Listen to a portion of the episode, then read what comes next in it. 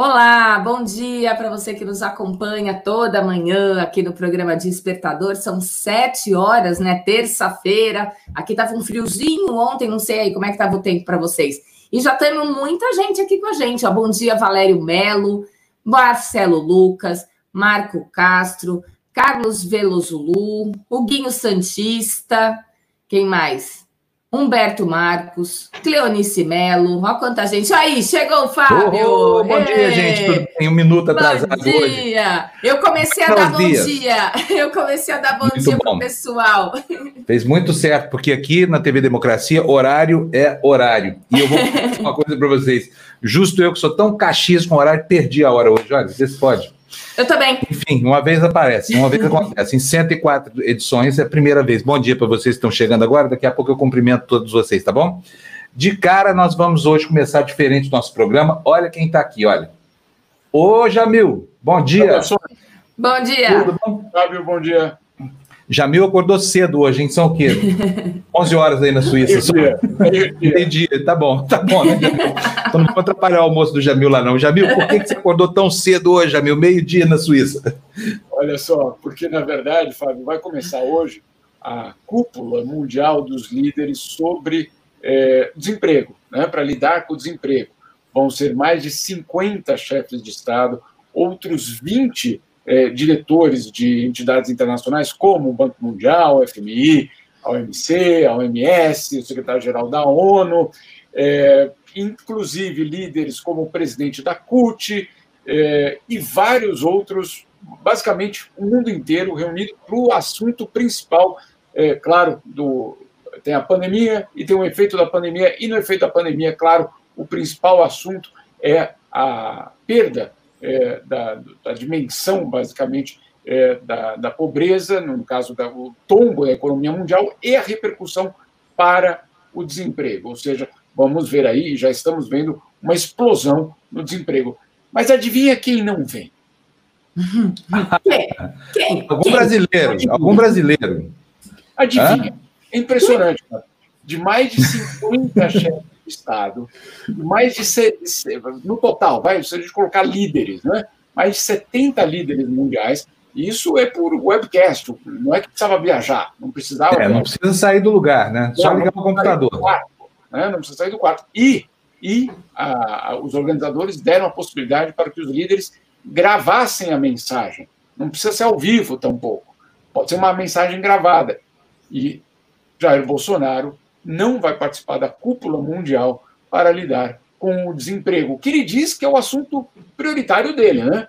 Pelo menos ele diz, né? porque afinal de contas é, temos que abrir a economia para salvar os empregos. Bom, e aí quando o tema é salvar o, o, os empregos é, num palco mundial, ele simplesmente não aparece. Então, obviamente, isso teve uma enorme repercussão, porque você tem nessa lista Colômbia, Uruguai, Argentina, Chile, vários outros países sul-americanos.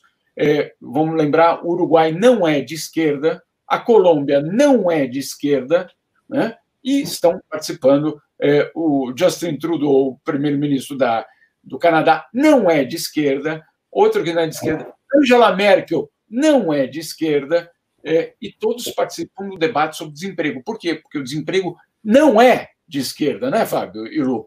É uma realidade para todos. É, e aí você pensa, não, então é porque isso é, uma, é, um fórum progressista e a gente não participa de fórum progressista. Não, é um fórum mundial e sem a presença do presidente brasileiro. Jamil, eu tinha mudado aqui por causa dos aviões. Jamil, deixa eu te perguntar aqui uma coisa. É, um passarão, um passarão mesmo, me contou secretamente, pediu para não dar o nome dele de jeito nenhum, que aquela embaixadora Bolsonaro que está aí na ONU vai ser a próxima é, ministra das Relações Exteriores do Brasil e já estaria com tudo acertado com o Palácio do Planalto. Você tem alguma informação sobre isso aí na Suíça, não? Olha, essa, Fábio, é uma informação que vem circulando, sim. É, inclusive, desde o momento, quando é que isso começou? Quando o marido da embaixadora, que é Roberto Azevedo, diretor da OMC, anunciou é, há mais ou menos um mês que ia deixar a direção da OMC. Isso gerou muita especulação é, gerou muito debate sobre é, por que exatamente alguém sairia da OMC, do cargo de diretor-geral. É, verdade que a entidade vive um problema muito sério, mas nunca tinha acontecido que um diretor é, tivesse abandonado a OMC. O motivo teria de ser muito grande, não é, Fábio? O motivo que o Roberto é. Azevedo deu é, oficialmente, ninguém acreditou, que era para facilitar a transição. Uai, facilitar a transição do mandato. Né? A dele é, a transição dele? É, porque falta um ano para ele terminar o mandato. E como falta um ano para terminar o mandato, e como esse mandato coincidiria com a reunião ministerial da OMC, é, então eu vou sair antes para facilitar essa. Ninguém acreditou, mas ninguém acreditou, Fábio, ninguém.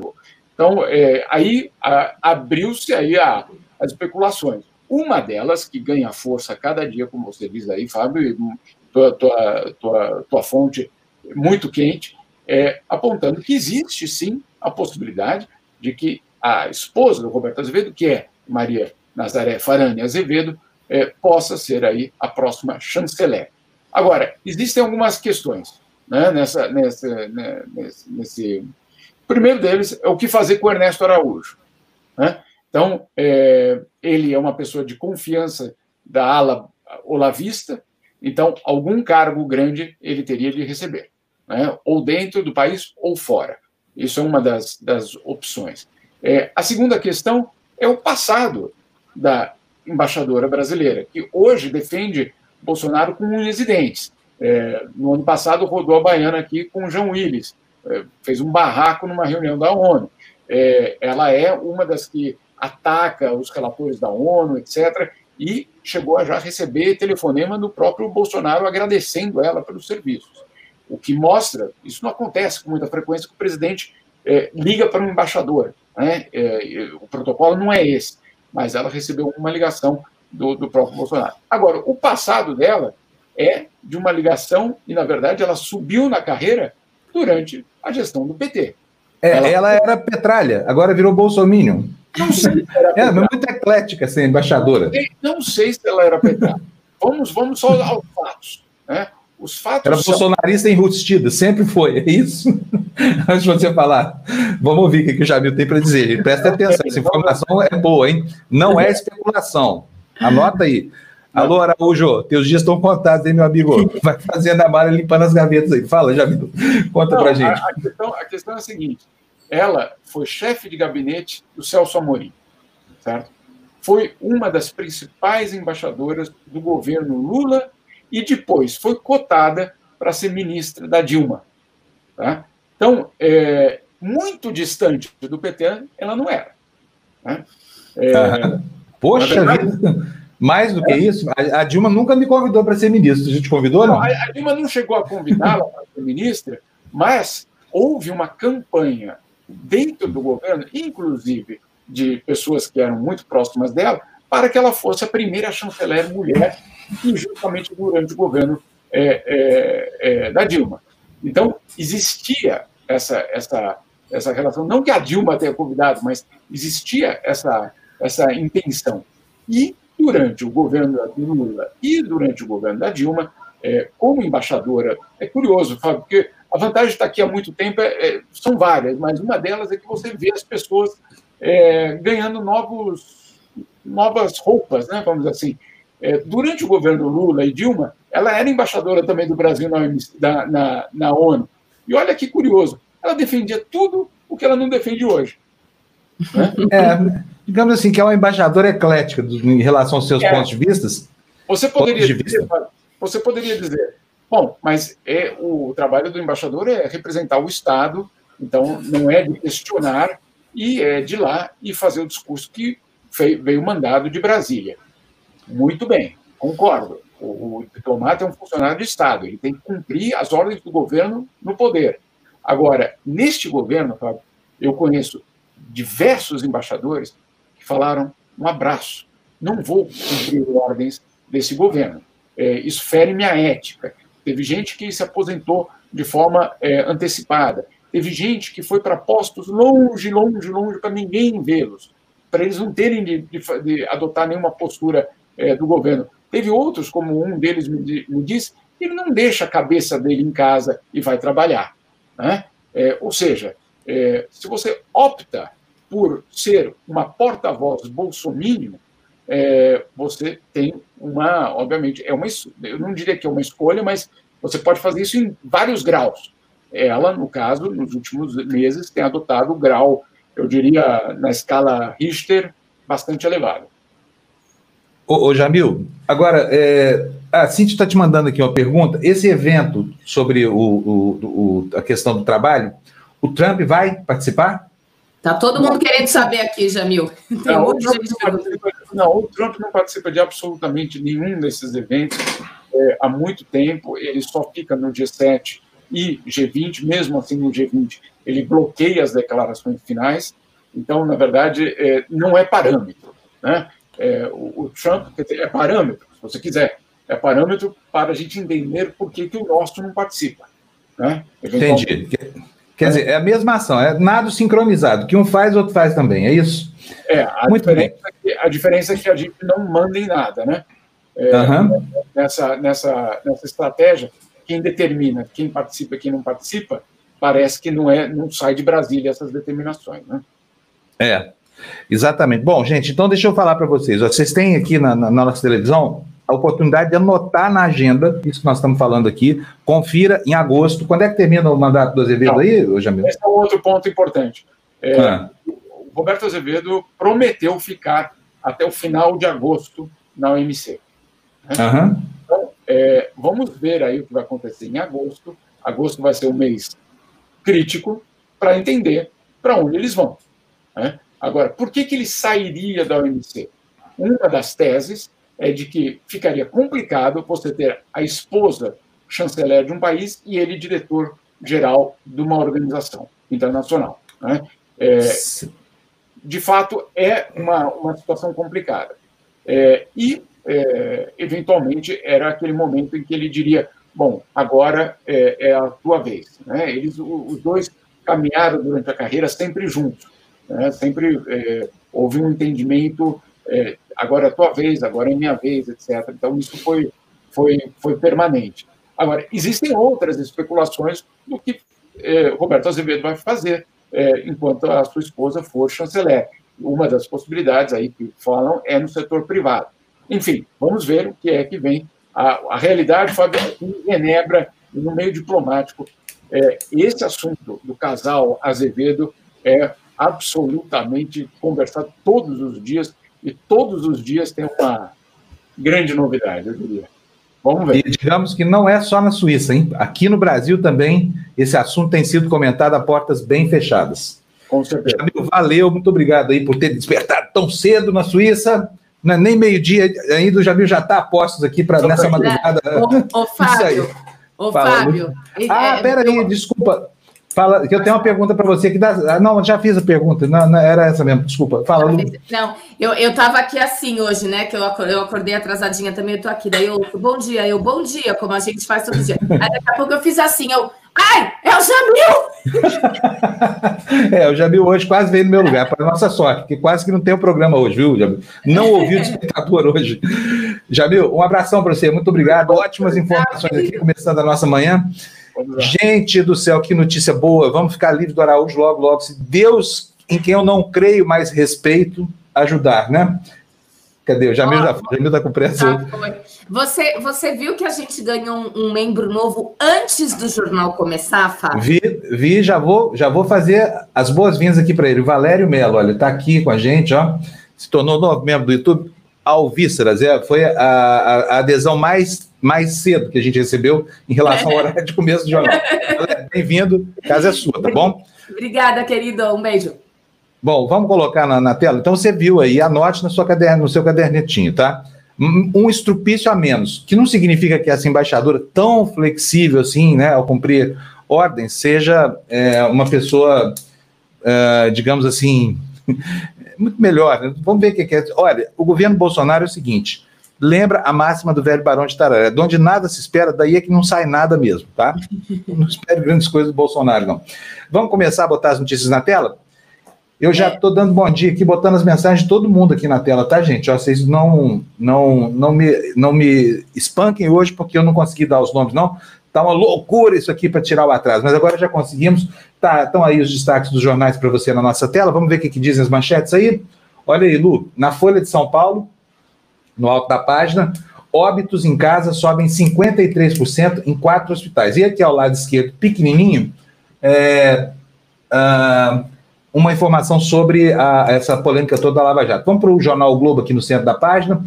Aí aparece a informação que importa para a gente hoje realmente, essa história da, da, da dos sintomas que Bolsonaro está sentindo. Né? Com febre, Bolsonaro faz novo teste para Covid-19. E à direita, o estado de São Paulo. Olha o avião passando aí, gente, atrapalhando a gente aqui. Eu preciso de um microfone à prova de aviões aqui. Vou procurar para ver se há no mercado. Bom, mas está aí a manchete. evasão de alunos cresce 32% em universidades particulares. É um quadro de flagelo, né? As pessoas não estão conseguindo pagar a conta e aí encerram o ano, que já está perdido mesmo, porque vai pagar um ano que, né, que, que já era. Vamos para os destaques. Vai, Fernando, põe, aliás, bom dia, Fernando. E bom dia para todos vocês que estão acordando agora aqui com o no, nosso despertador da TV Democracia. Uh, a primeira notícia que eu separei está aí, ó, sintomático. Com febre e mal-estar, Bolsonaro faz novo teste para Covid-19 e o resultado sai hoje. Será que vai ser tranquila a divulgação desse resultado, hein, Lu? O que, que diz aí a matéria? O presidente Jair Bolsonaro está com suspeita de Covid-19 e foi ontem ao Hospital das Forças Armadas para fazer uma ressonância do pulmão. Bolsonaro também fez um teste para saber se está com o coronavírus. Mesmo sem saber o diagnóstico, ele já começou a tomar hidroxicloroquina e azitromicina medicamentos cuja eficácia não tem comprovação científica. O resultado do exame deve sair hoje. À noite, a Secretaria de Comunicação informou que o presidente estava em bom estado de saúde na residência oficial. O próprio presidente falou ontem sobre a suspeita da doença ao conversar com apoiadores ao retornar no início da noite para o Palácio da Alvorada usando máscara. Ele disse que a ressonância mostrou que seu pulmão está limpo. Eu vim do hospital agora que eu fiz uma chapa de pulmão, tá limpo o pulmão, tá certo? Vou fazer um exame de Covid, mas está tudo bem, afirmou Bolsonaro na chegada ao Alvorada por volta das seis e meia da tarde. É, Fábio, você deve ter mutado por causa do, do avião. Já está pousando ali em Congonhas, ó, eu esqueci microfone. É, vamos ouvir do próprio Bolsonaro, o que foi que ele disse, como ele, porque aí a gente vê como é que ele está. Mas eu tenho várias questões para colocar sobre essa história aqui do Bolsonaro, tá? A começar pela pantomima toda, pela, vou usar outra palavra, pela palhaçada que ele fez nos primeiros exames. Assim, difícil acreditar que Bolsonaro não foi contaminado. Ele fez tudo de, de, assim da pior maneira possível. Foi o pior comportamento de um chefe de Estado no mundo em relação a essa doença, né? O mais burro e estúpido possível. Não há burrice maior do que aquela. Usar um codinome, sabe? botar o exame em nome de funcionário. Qual é a importância é, é, de mascarar uma doença, sabe? Então, como Bolsonaro é um mentiroso quanto mais, como ele não consegue falar a verdade, tudo que vem de informação sobre saúde dele, a gente se reserva o direito de receber com ressalvas aqui, né? Mas vamos colocar o vídeo aqui para a gente ver como é que foi que ele comunicou essa. Estava bem comportado, olha, de máscara no rosto, tá vendo? Só quem diria, hein? Aquele que mandou tirar a máscara dos presidiários, que quer promover epidemias dentro dos presídios. Vamos ver o que, que disse aí o nosso capitão Bolsonaro. Põe para rodar, Fernando. Aê, Aê presidente. Situação aí. Bom noite, presidente. Tudo em paz, né? Bom. Não pode chegar muito perto não, tá? Recomendação aí de todo mundo. Estou evitando que eu vim do, hospital agora, fiz uma chapa no pulmão, tá limpo o pulmão, tá certo? Vou fazer o exame do, do Covid agora, mas tá tudo bem. Não, é só para tá okay. saber, tá? tá okay. Obrigada. Pode tirar a máscara, uma foto? Tira a máscara. Quer dizer, mandei você tirar, você que tirou porque você quis.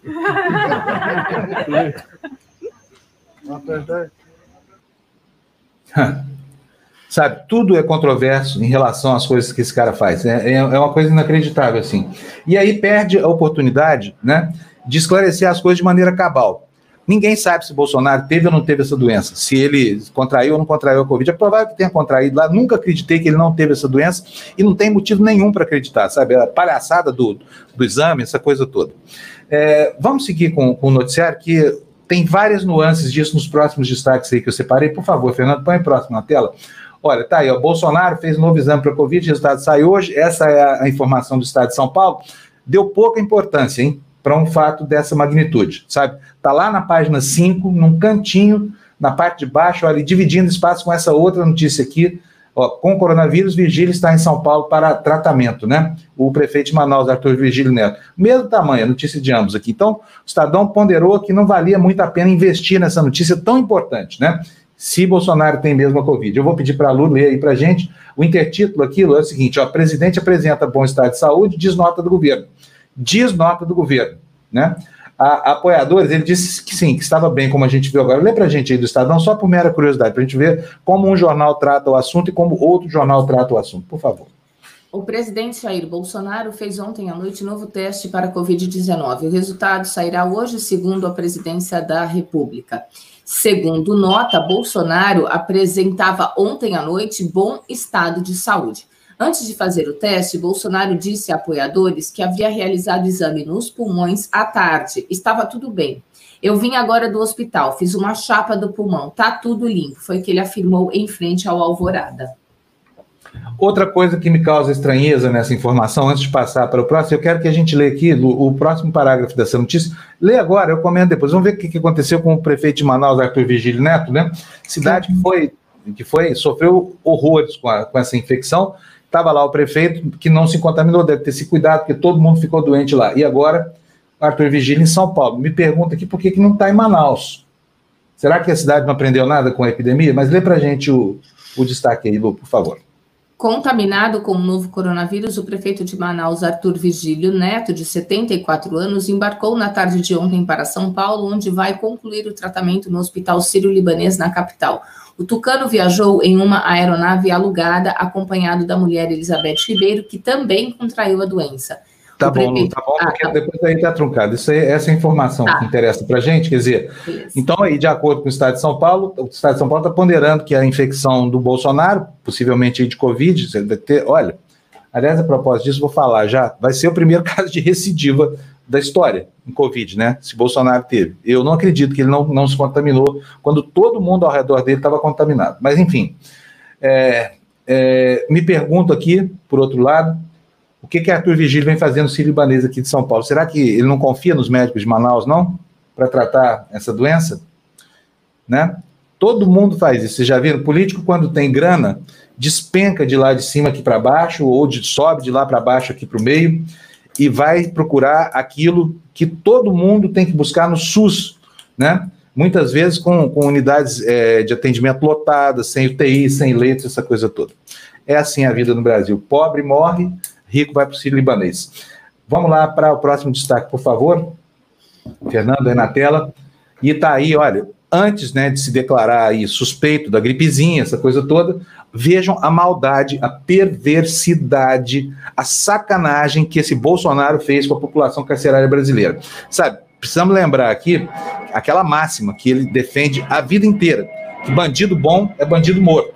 Sabe, não dá para entender por que, que esse sujeito mandou abolir o uso das máscaras em presídios, porque isso tem repercussão legal. Tá? Então, se no, nos presídios federais, por exemplo, não tem, não tem essa obrigação legal, o, a autoridade, no caso, o, o executor da, da, do encarceramento lá, né, o chefe do presídio, por exemplo, fica desobrigado de, de ceder máscaras e, e outros equipamentos de, de, de proteção individual. Então, assim, é, é, muita sacanagem, não há outra palavra, é perversidade, é maldade de uma mente que quer eliminar fisicamente aquilo que ele não considera que não tem espaço no mundo.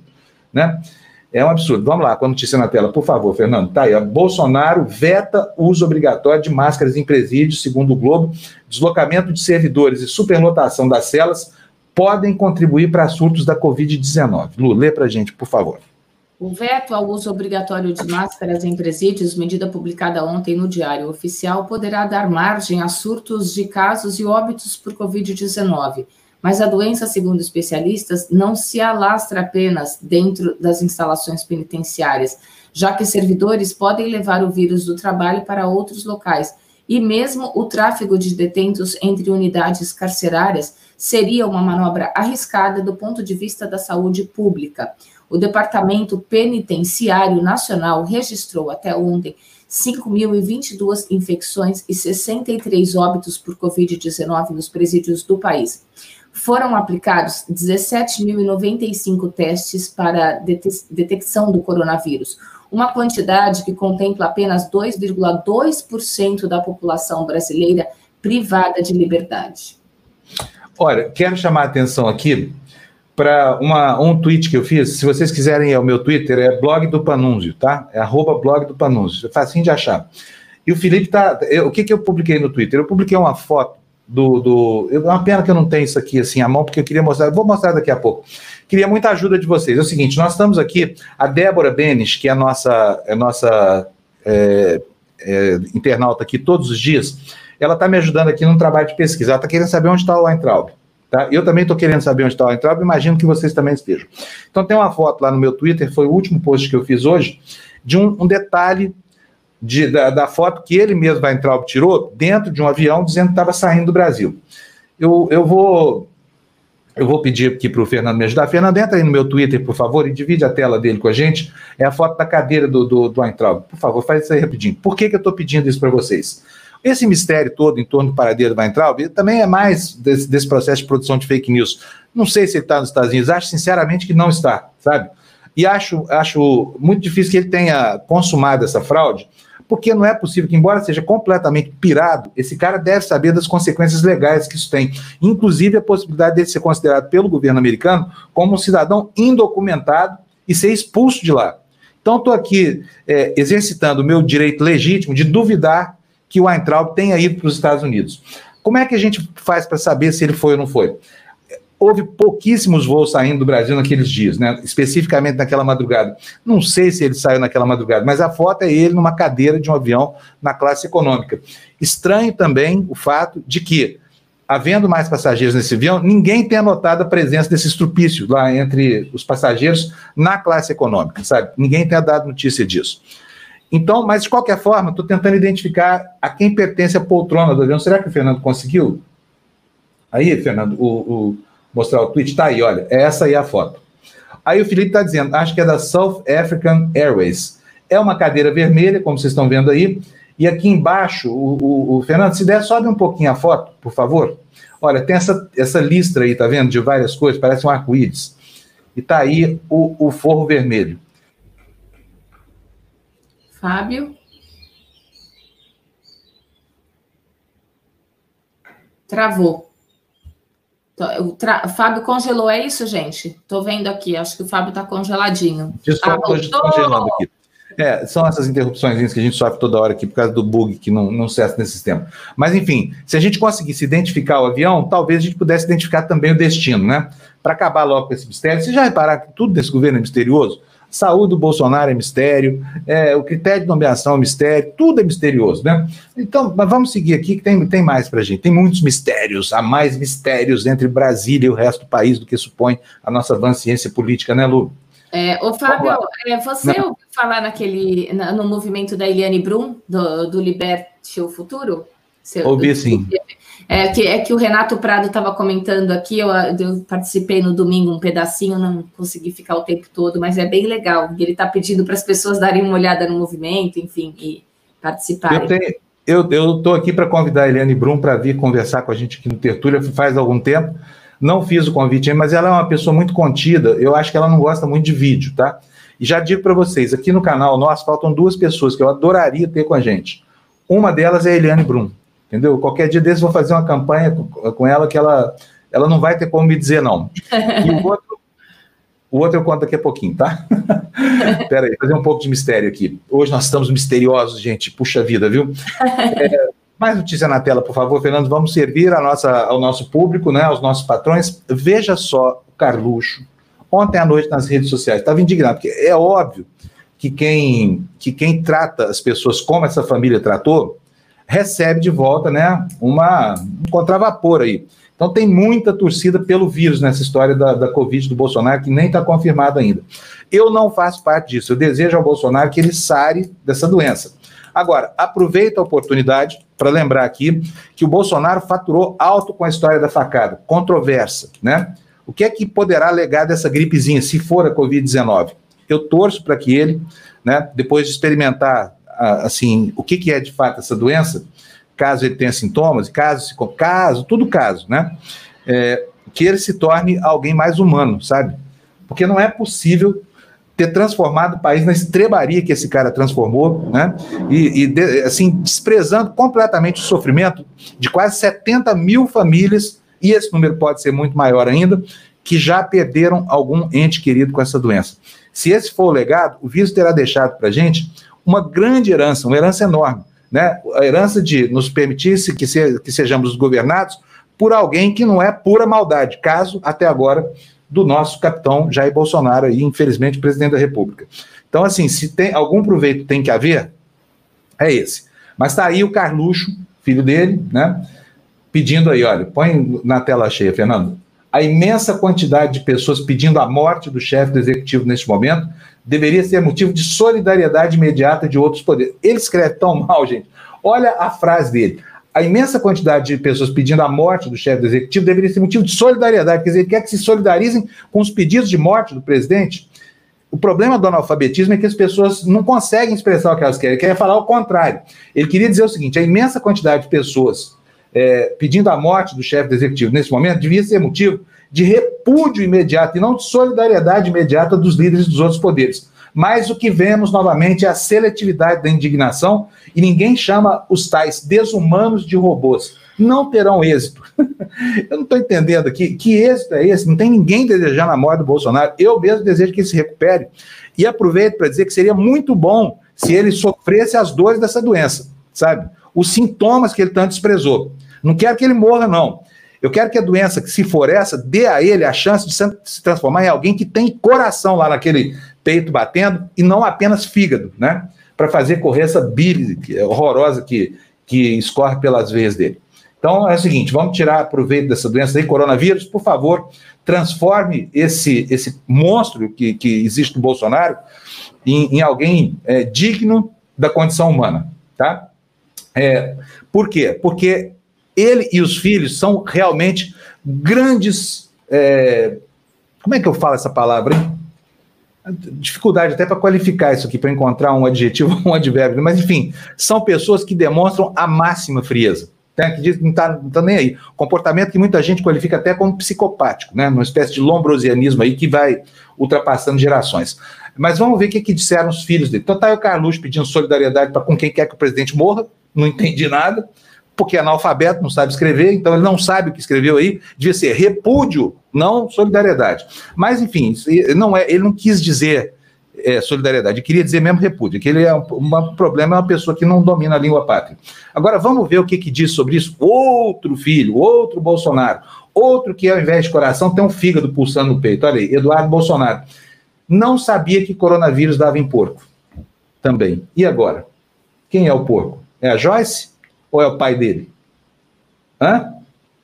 Agora, pergunto de novo para vocês: isso lá, em face desse quadro que se formou, é maneira de reagir à tristeza que se abateu sobre um país enlutado por 70 mil mortes? E podem ser muito mais, sabe? De novo na tela para gente, Fernando. Esse mesmo tweet aí do, do outro desumano número 2 aí, ó. Não sabia que coronavírus dava em porco também. Será que já sabe agora? Acho que sim, né? Ele deve ter aprendido isso quando foi sacanear a Joyce Hasselman, né? Muito bem. E aí essa gente quer solidariedade, sabe? Essa gente quer solidariedade de você, quer que o seu coração se compadeça da tristeza de ter aí uma, uma gripezinha, né? E, bom, como vocês viram aí, está informado nos jornais hoje, já está tomando cloroquina. Cloroquina faz tanto bem para a Covid quanto reza do pastor Malafaia imprecação do bispo Macedo, ou seja, não faz bem nenhum, tá? Ainda assim, como o presidente deve ser assessorado por uma equipe de médicos melhor do que o seu conselheiro Osmar Terra Plana, a gente espera que deem para ele a medicação correta, que são os corticoides, que estão fazendo com que a Redditor, por exemplo, diminua em cinco vezes a mortalidade dessa doença, tá? Medicamento que está sendo testado também no Sírio Não é a cloroquina, não é. São corticoides anti-inflamatórios. Então vamos lá, segue aí com a gente o noticiário, por favor, Fernando. Olha, Deixa... presidente. Ah, fala, Lu, pode falar. Não, eu, eu, ia, eu ia te pedir para eu ler a manchete, se você conseguir ler, porque está muito petitica a letra. Então deixa comigo, eu leio, eu leio sim. Vai lá, lê a manchete que eu leio o restante. Beleza, obrigada. Presidente pede para Carlos baixar tom nas redes sociais. Vereador alerta para irritação da base. Mourão defende diálogo com Centrão.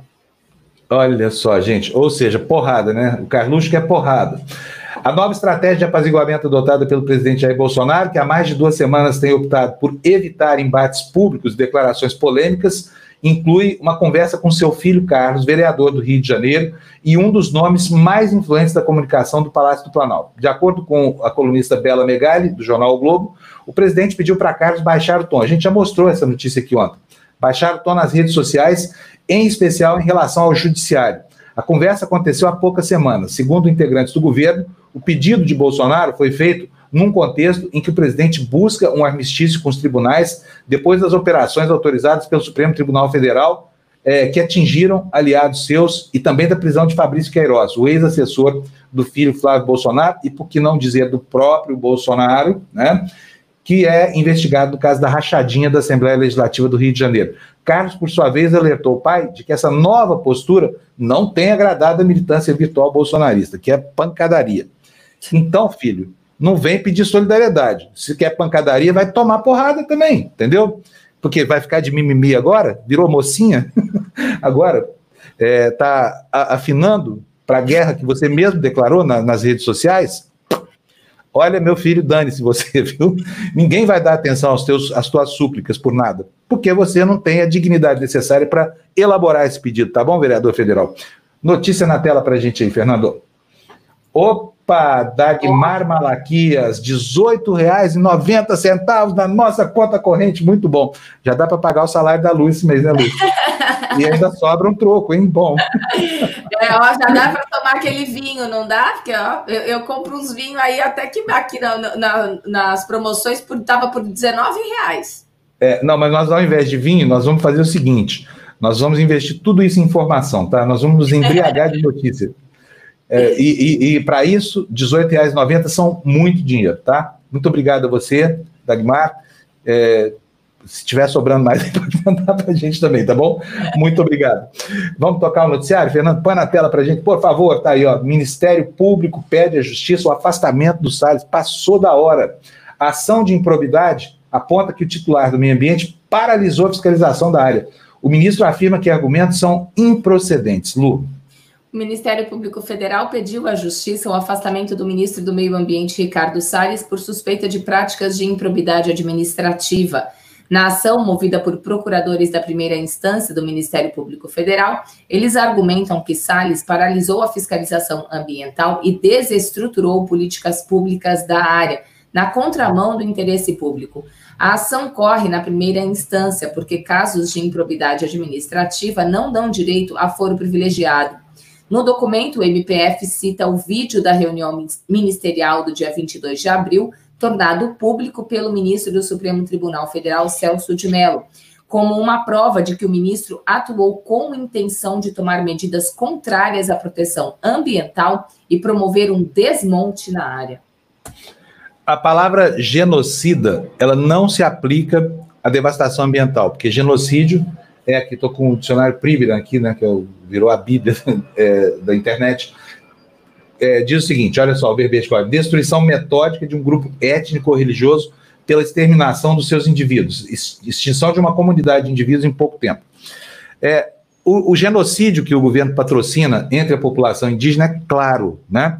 É, enfim, com, com o incentivo à, à, à, quebra das recomendações da, da OMS, essa coisa toda, criou-se a condição adequada para disseminação, adequada para o vírus, né, para a disseminação dessa doença. Nós estamos vendo aí a pandemia fazendo vítimas nos, nos grotões mais distantes do, do país.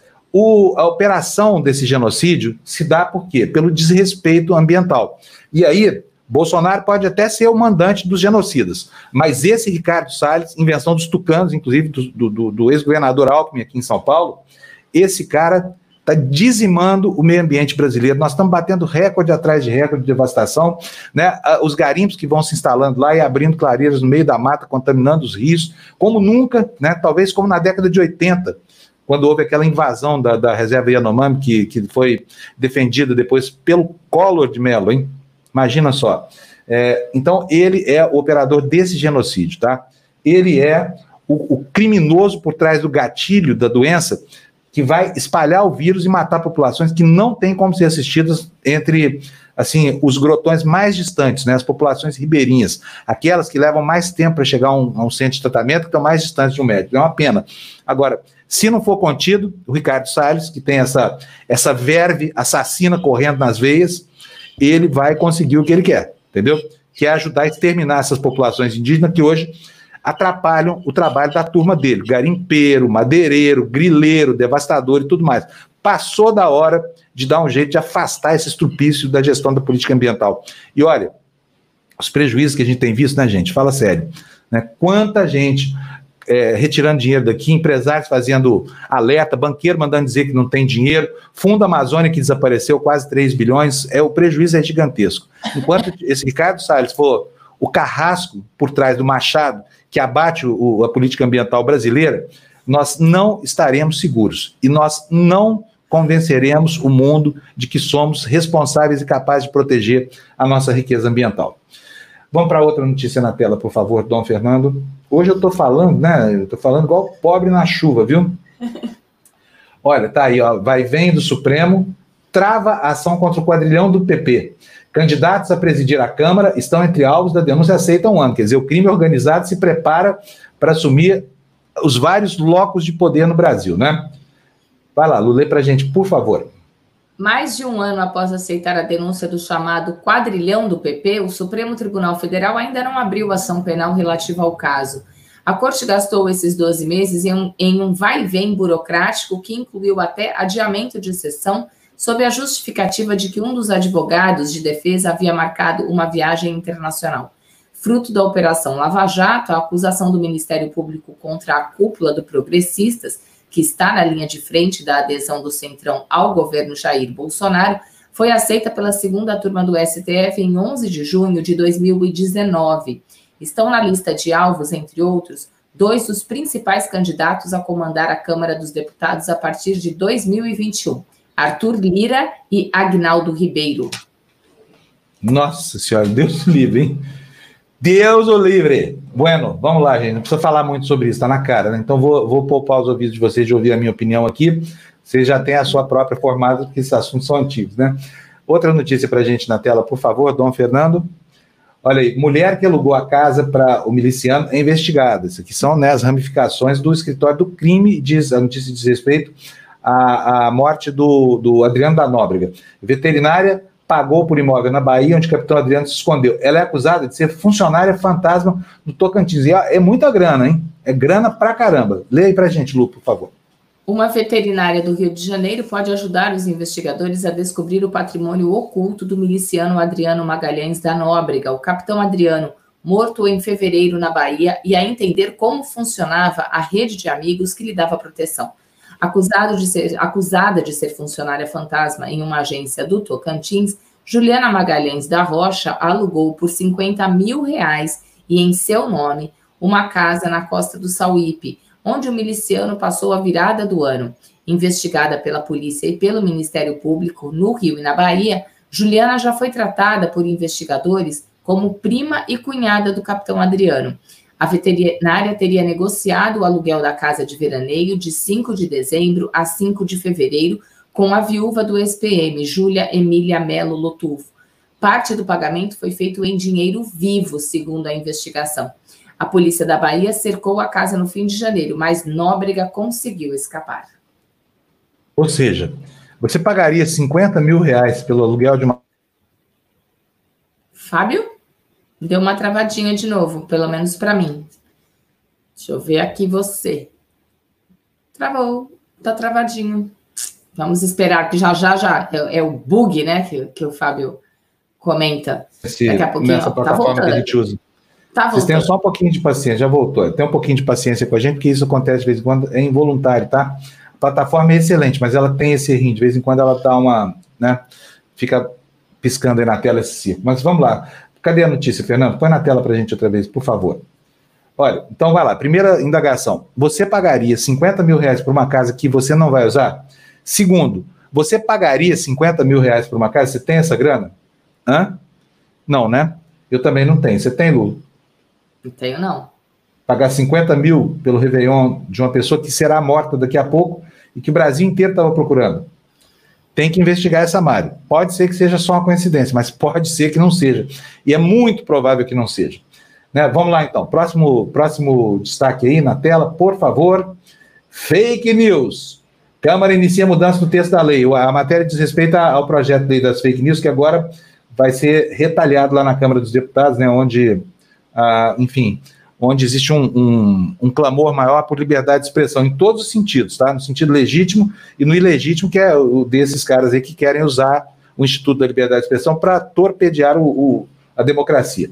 É, artigo do projeto é, aprovado pelo Senado, que cria o Conselho com 21 membros destinado a elaborar o Código de Condutas é, para as redes sociais e aplicativos de mensagens, será modificado para prevenir interferência política. Qual é a, a notícia, Lu?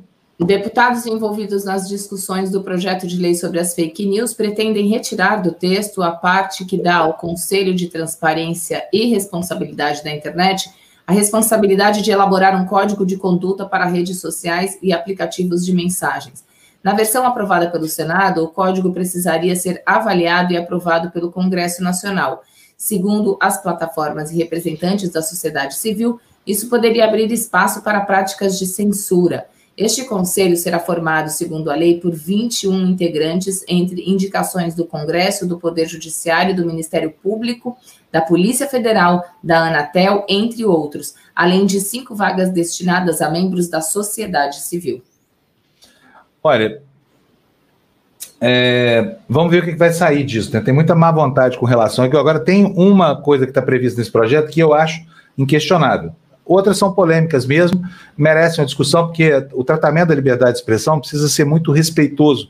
Afinal de contas, ele é talvez o, o maior patrimônio legado pela nossa Constituição de 88. Então, nós temos que tratar desse instituto com muito carinho, né? No caso nosso, aqui, nosso, dos jornalistas, ele é fundamental. Por quê? Porque sem liberdade de expressão não existe fluxo de informação.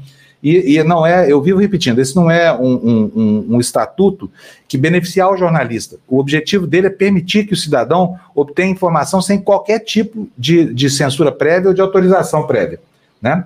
Então, é, o assunto é polêmico mesmo, mas a identificação dos proprietários de chips de telefonia celular é fundamental para acabar com o anonimato espúrio.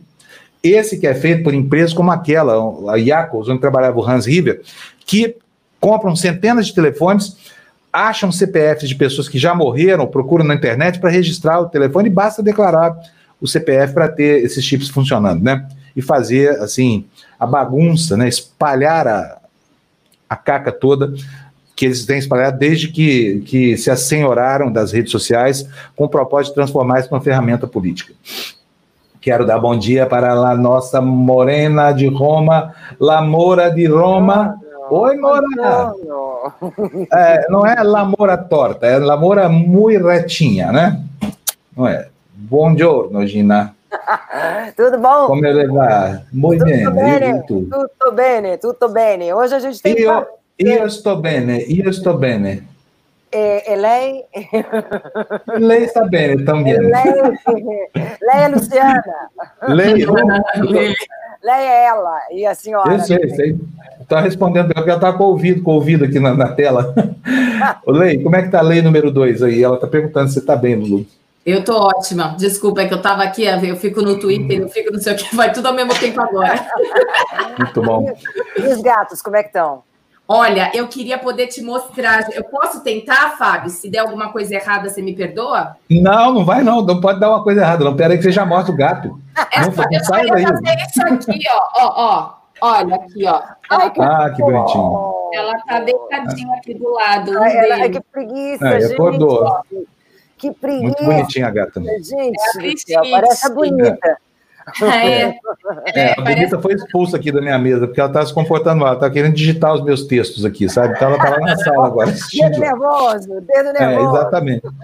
Ô, ô Gina, Oi. e aí, hein? Bolsonaro está com suspeita de coronavírus, você acredita pois nisso? É, eu acredito, não só acredito quando eu acordei hoje de manhã, acordei cedo ah. e tal, né, para tentar, inclusive, correr e tal, mas aí quando eu vi, não deu para eu correr hoje porque acordei, liguei a TV assim, ainda sonada. Bolsonaro com suspeita de Covid. Eu falei, não, eu estou sonhando ainda. Olha aí, ó, o Brasil 247, uhum. esse aqui é, é, a, é, a, página, é a home do Brasil 247, está dizendo o seguinte, ó, Bolsonaro já toma cloroquina após ter sintomas de coronavírus, mas logo aí vem a ressalva, ó, embora o remédio não seja recomendado pela OMS nem pela comunidade médica, Jair Bolsonaro estaria se medicando com ele, o que alimenta a suspeita na internet de que seu contágio seja apenas fake news para fazer propaganda do remédio. Se for isso, é de uma crueldade terrível, porque vai fingir uma doença para induzir as pessoas a tomarem medicação errada. É demais, hein? Fábio, eu não isso... acredito não, porque a voz dele me pareceu bem. Ele quando pediu distância ali, quando ele encontrou ali o cercadinho, a, a, os bolsomínios lá no cercadinho, a voz dele parecia estar realmente alterada sabe? Não é, sei ele, se ele eu achei, você percebeu assim que nos últimos dias eu achei ele, ele pálido, assim, na, na eu hum. achei ele, não sei, a cara um pouco estranha, não sei. Tá mumificando, tipo assim, né? É. Deixa eu falar. Assim como a Gina tem procurado desesperadamente uma notícia boa sobre o Bolsonaro, a gente tem procurado aqui saber onde é que está o Weintraub. E nós temos aí uma foto que ele, que ele, que ele mesmo publicou, Fernando, põe a foto de novo para a gente, por favor, aquela do meu, do meu Twitter, pode ser? Se ainda estiver na sua tela. Mas, enfim, é, o Valder, o Valder é, e o. Quem que foi aqui que me passou essa, essa informação aqui, gente? Porque eu perguntei no Twitter o seguinte: ah, foi o Felipe. O Felipe que me passou a informação e agora o Valder está confirmando aqui, olha. É, ele disse o seguinte: não dá para saber a data da foto, mas a companhia é sim a South African. Portanto, aquela foto segundo os nossos dois assíduos e assertivos internautas. É, cadê a foto, Fernando? Já está aí? Tá. Tá, tá, tá, tá, não tá, tá, não tá, tá aí, ó. Olha aí, ó. Essa foto que eu publiquei no meu Twitter é um detalhe da cadeira do avião que, segundo o Weintraub, foi o avião que ele tomou, né, para sair do Brasil para os Estados Unidos. Põe para cima, por favor, aí o detalhe. Da, ela tem uma, uma bandeirinha aí, tá vendo? Uhum. O, então, assim, por isso aqui, eu pedi para as pessoas aqui da nossa, do nosso despertador me ajudarem a identificar que avião é esse, a que companhia aérea. E aí, tanto o Valder quanto o Felipe disseram o seguinte, que não tem dúvida de que isso é South African Airways. E aí nós tivemos pouquíssimos voos naquela noite, então dá para saber, eu acho, né, por onde que ele saiu. Eu já vou pedir até para a André para levantar Olha, os voos daquela noite. É, Fábio, mas é, é, eu li em algum lugar que essa foto, em algum blog, sei lá, que essa foto é uma foto antiga dele, que ele publicou lá, mas não, não corresponde à realidade. Eu também fui hoje, sabe, de manhã já vou procurar, vou procurar. Eu fui procurar o Weintraub também. Aí fui no Twitter dele. Ele publicou algumas coisas, ele publicou ele tocando gaita lá numa num, num, quarto lá, que poderia ser em qualquer lugar, parece até uma decoração de um quarto americano, mas não, não, você não tem a certeza de que seja, né? não é que ele está na rua, você não tem a certeza do lugar. E outras publicações dele a respeito de ele, Morricone e tudo mais, e uma outra lá que ele cutucando, alfinetando o Dória, que falou que o Dória estava usando máscara para esconder o preenchimento labial. Gente, o Walter é muito espirituoso. Olha o que ele está falando aí. Eu não torço para o vírus, não. Eu acho que o vírus se deu mal nessa história, viu? E aí o Márcio completa aqui, ó. O vírus está com sintoma de Bolsonaro. Coitado desse vírus, né? aqui, ó. as observações são. É óbvio, né, gente? Não tem também como falar outra coisa, né? Quem tem um mínimo de tutano na cabeça pensa dessa forma também. Quem acompanha minimamente esse movimento. Bom dia, Fábio, Luciana, participantes. Um governo cheio de loucos, né? Tudo é possível que aconteça é exatamente isso. Mas continua, Gina, seu périplo aí. Você foi atrás do Weintraub, tá numa foto. Fui É, tava a foto lá, ele, ele falando do preenchimento labial do, do Dória, né? João Dória Júnior, para quem não sabe, porque a gente não tem só. Quem nos segue não está não tá só em São Paulo, não, né, Fábio? É bom a gente quando falar, falar bem, olha, ele é o governador de São Paulo. É. é, a, é. Então, falando essas coisas, dando sempre aquelas cutucadas dele, tá lá, tá, tá ativo no Twitter, né?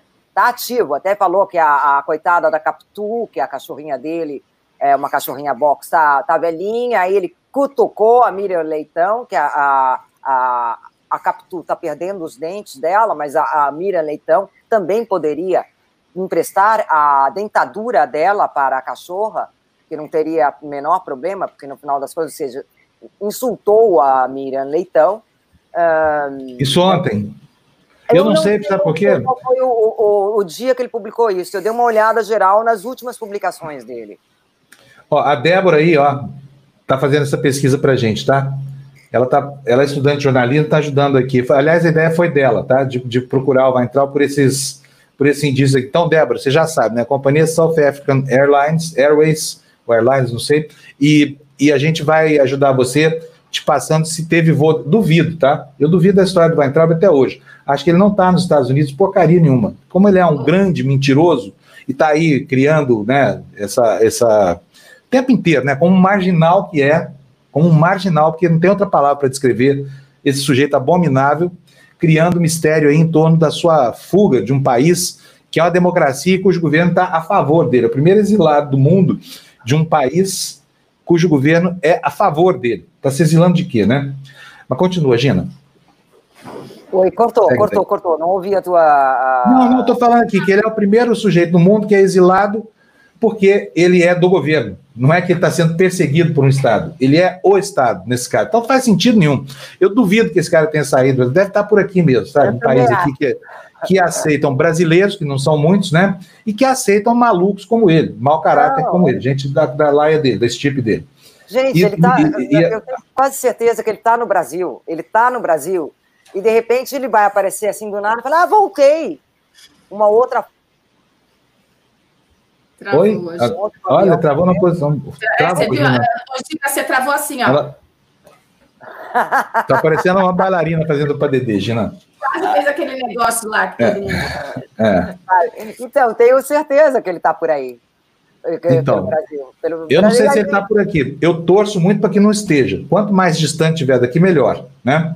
Mas não acredito que ele tenha ido para os Estados Unidos, não, porque o sujeito é mau caráter, é perverso, mas doido ele não é, não rasga dinheiro, né? Não rasga dinheiro. Bom, vamos lá, Gina. Vamos, vamos contar lá. do seu assunto central hoje. O que, que temos vamos aí da, da Itália para o Brasil? Temos, temos notícias do mundo. Ih, mas tá difícil a internet. Agora, o Papa é... deve estar tá vendo o filme no Netflix lá, roubando banda da Gina. Maria. Não, ele não estaria, não. Eu estou aqui do lado, inclusive, da. da eu sei. agora, gente. Tá. Agora tá Tá, tá, okay. tá, tá, Então, ah, o mundo inteiro praticamente deu essa notícia. Mas o tom dessa notícia, além, pode ser também uma preocupação com o presidente do Brasil, né? Mas pode ser, é, o, o tom que eu percebi foi que ele foi notícia justamente porque ele negou no começo o coronavírus e com um certo desprezo pela, pela pandemia também. Então, aí que ele que foi mais ainda notícia. Daí o Corriere della Sera, que é o maior jornal italiano, Bolsonaro fez o teste para o coronavírus. O presidente do Brasil foi, foi submetido a um, novo, é, a um novo teste para acertar um eventual resultado positivo do coronavírus. Segundo o, a CNN, eles citam a CNN, ele é, apresentaria alguns sintomas do, mais clássicos do Covid-19. Os resultados dos testes devem chegar ainda hoje. Por favor, Fê, a próxima. A, a mesma notícia em, em, com palavras diferentes, por jornalistas diferentes, mas também La Estampa, que é um, também um enorme jornal. É, Brasil, Bolsonaro, eu tenho sintomas do Covid. Eu não sei, ele, ele chegou a falar isso? Aqui dá a, aqui. Não, não, não, chegou, não. Não, é, oi, sintoma do Covid, ele não falou, não. Não, então ele, ele falou que estava. É, que não dá para chegar perto. Quer ver? Vamos ver o que, que ele disse? Vamos. De novo aí, Fernando, bota pra gente, por favor, o vídeo aí do, do, Aê, do Bolsonaro. É, presidente. Situação aí. Ô, presidente. Tudo em paz, né? Bom, Não pode chegar muito perto, não, tá? Recomendação aí para todo mundo. Eu tô evitando que eu vim do, do hospital agora, fiz uma chapa no pulmão, tá limpo o pulmão, tá certo? Vou fazer o exame do, do Covid agora, mas tá tudo bem. Não, é só para Tá okay. saber, tá? tá okay. Obrigada. Pode tirar a máscara, uma foto? Tira a máscara. Quer dizer, mandei você tirar, você que tirou porque você quis.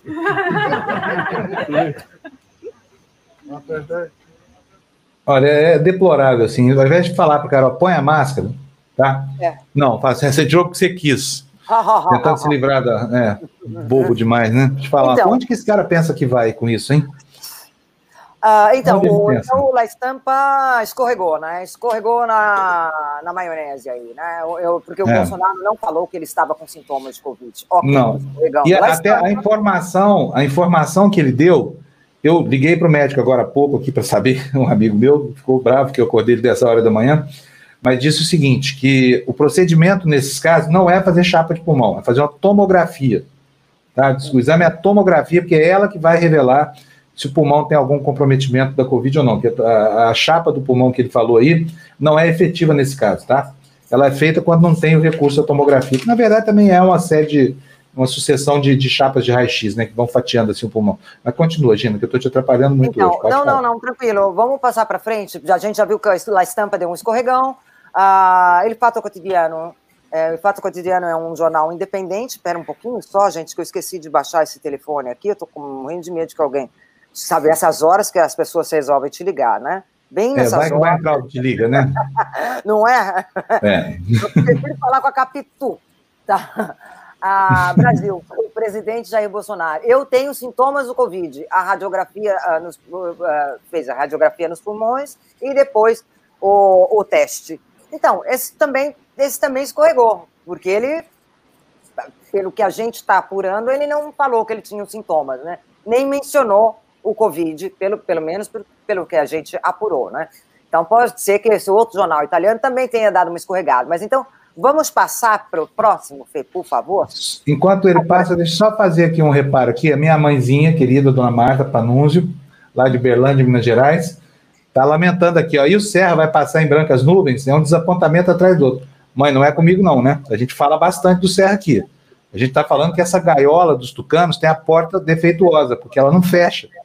Né? Tá faltando tucano dentro dessa gaiola aí, trancado lá. Vamos ver o que, que vai acontecer aí, porque é um absurdo que esses, esses, falsos defensores aí da moralidade pública não sejam apenados com nada, né? Então, assim, estamos na torcida aqui. Tá faltando tucano, tá faltando pepista. Cadê os presos do PMDB? Cadê os processos contra o Temer? Sabe? Tá faltando muita gente aí. A cadeia que teve a porta aberta tão rapidamente para o Lula, nela não entram os tucanos, sabe? A gaiola é uma, dependendo da variação do animal. Lulas vão para uma gaiolinha, tucanos vão para a natureza de volta. Vai, Gina, diga. Então, é a, a, isso daqui, Canadá, Jornal de Montreal, né? ou seja, um jornal de, é, da cidade de Montreal, e fala: Brasil, uh, os promotores exigem a demissão do ministro do Meio Ambiente do Brasil. Hum, hum, Ótimo. Muito Ótimo. bom. Ótimo. A promotoria brasileira pediu na segunda-feira a demissão do ministro do Meio Ambiente, Ricardo Salles, acusado de desmantelar uh, a proteção ambiental, o que levou, em particular, ao desmatamento, incêndios e mineração ilegal. Um grupo de 12 promotores pediu ao sistema judiciário que demitisse o ministro urgentemente, entre aspas, hein? Bem urgentemente, eles citam e o que o sentenciasse por desonestidade administrativa. As penas que variam, em particular, da perda da função pública à suspensão dos direitos políticos e o pagamento de uma multa. Agora vai, o juiz federal acusou Salles em um comunicado de imprensa por ter favorecido interesses que não têm finalidade no cargo que ocupa e ter promovido intenciosamente por atos, omissões e palavras o enfraquecimento da proteção ambiental. Então, é um, é um jornal do Canadá, dá uma, um jornal de Montreal, perdão, dá um destaque bem, bem grande ao ministro Salles, né? Então, eu finalmente saí um pouco dessa coisa do Bolsonaro, que estava tava em tudo, e a gente já vai voltar lá para o Bolsonaro de novo depois. Vamos lá, por favor, dedo nervoso. Vai lá, Le Figaro. Le Figaro dá destaque para os bares e restaurantes do, uh, de São Paulo que voltam, vão voltar a abrir, uh, rea, ou já abriram, perdão. Como é que é isso? É, Reabrem hoje, né? É, é, Reabrem hoje, né? Do Rio que já abriu. Ah, eles estão dando aqui que reabriram. É, não, foi ontem, até porque os jornais estão noticiando aí que tinha pouca gente nos, nos bares aqui de São Paulo. A gente é, vai ler essa notícia daqui a é, pouco. Foi ontem. É, é, isso que eles estão noticiando, que realmente teve pouca gente e que também foi imposto que pelo menos 40%, ou seja, para limitar o número de, é, é. de frequentadores de bares e etc. Por favor, Fê, a próxima ainda é a França. A próxima é L'Equipe. L'Equipe é um jornal esportivo famosíssimo no mundo inteiro, né? O Brasil a, o recomeço né, do, do, do, campeonato faz polêmica, né? A retomada do campeonato é polêmica, porque a Confederação Brasileira de Futebol, a CBF, na segunda-feira, definiu a retomada do Campeonato Brasileiro em 9 de agosto, o que irritou autoridades regionais. Aí ele cita o Dória é, e também cita também o Rio de Janeiro, ou seja, alguns, alguns governadores queriam que o campeonato primeiro terminasse o campeonato estadual para depois você começar o Brasileirão. Né? Então eles falam desta polêmica no campeonato de futebol. Sempre Brasil. Por favor, vê a próxima. A próxima. Ah, essa daí é a Rádio France Internacional. A Rádio France Internacional é uma grande rádio francesa é, que tem diversas línguas e, e, trabalha com países do mundo inteiro. Eu, inclusive, trabalho também para a Rádio France Ontem escrevi uma matéria para eles a respeito de imigração, do problema da imigração, que continua, apesar de ter saído nas, das primeiras páginas dos jornais europeus e do mundo, mas o problema, a questão da imigração continua. Então, Brasil, uh, Bolsonaro enredado em negócios vinculados às milícias. É, as investigações policiais estão avançando em casos que afetam a família do presidente brasileiro Bolsonaro. Além da corrupção, existem supostos vínculos com milícias paramilitares do Rio de Janeiro. Com esse com esse grafite, assim, com, que eu achei maravilhoso, eu não sei onde é que é, provavelmente seja no Rio de Janeiro, essa família aí, tá bem legal, eu gostei desse, dessa foto, viu? É, agora, por favor, a próxima, Fê. Fábio, você está sem som, Fábio. Então, olha só, eu, eu queria fazer uma observação. Na verdade, você gostou da coisa errada, tá, Gina? Tive te avisar, porque o grafite que está aí, mostrando os quatro, não era uma imagem para ser depreciativa ou crítica, nada. Aí alguém foi aí e completou o trabalho, escreveu família. Então, ah. Tô te falando, você concorda comigo que você gostou da coisa errada? Não? Eles estão muito bonitos aí, bem apanhados, de terno, essa coisa tá toda, né? Tá ali, é. né? Opa, a dona, ó, a dona Marta gostou da minha resposta para ela aqui, ó. Mãe, você continua sendo a maior patrocinadora do nosso site. Pode continuar assim, tá bom? Agora dá para comprar o vinho aí, ó. Não dá para comprar, né? Um vinho da Toscana, lá daqueles de 30 euros lá, na, na, na enfim, nas cards lá da Toscana, mas já dá para tomar um, um chileninho aqui, hein? Fala, minha privilegiada Moura de Roma. Quer dizer que essa, essa foi feita realmente para como um, um, um elogio, uma reverência? Provavelmente. Provavelmente. Acho que ninguém iria se dar o trabalho de retratar essa, essa família aí bem composta desse jeito, entendeu? Se não estivesse fazendo um elogio. Aí foi alguém aí que completou o trabalho. Você pode ver que a grafia parece bem diferente. o do Familícia e a do artista que fez aí essa, essa obra de arte aí. ok, mas eu gostei. Bem. Uh... Tá bom. Uh... É, que nem diz aqui o Eric Amazonas, ele é bom dia, Eric. O, o Eric está dizendo, o Eric tá dizendo, o conjunto da obra no final ficou massa. é verdade. Combinou, né? O texto com a, com a legenda e a legenda com a com a com a, com a, com, a com, com o grafite. Fala, Gina. Bom, a, a próxima, por favor, Fê.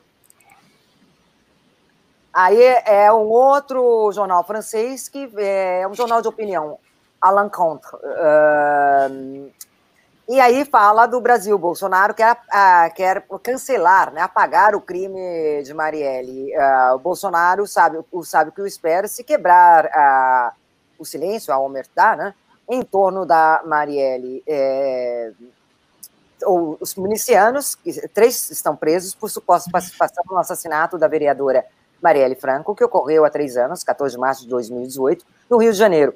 Dos, dos suspeitos, Rony Lessa e Elcio de Queiroz, é, foram encontrados naquele dia no local em que morava o presidente, poucas horas antes do ataque. Bolsonaro estava em Brasília naquele dia, mas o episódio alimentou suspeitas. O terceiro acusado é Maxwell Simões, preso no início de junho, acusado de ter jogado suas armas no mar.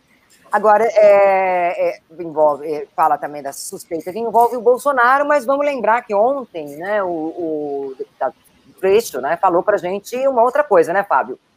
É, exatamente. Diz que, vamos, vale repetir aqui, o Freixo disse ontem que não há nenhum indício de envolvimento da família Bolsonaro na morte da Marielle, que tem certeza que há envolvimento de milicianos, né? Isso faz uma, uma baita diferença, né? E, vindo do Freixo, que é uma fonte bastante crível, inocentando, nesse caso, os Bolsonaro, né? Então, eu mesmo achava que, que, que obviamente, que havia, tudo mostrava para a gente, sim, mas o Freixo falou, então a opinião dele eu, eu respeito, porque ele é a pessoa que mais conhece informações sobre milícia. Como ele é um adversário é, radical do, dos Bolsonaro, ao inocentá-los nessa fase da, da, da, investigação, o que, que ele está dizendo? Olha, é outro local, não procurem aí porque está errado, tá? Estão imputando fato errado para a personalidade errada, né? Foi o que ele falou aqui ontem.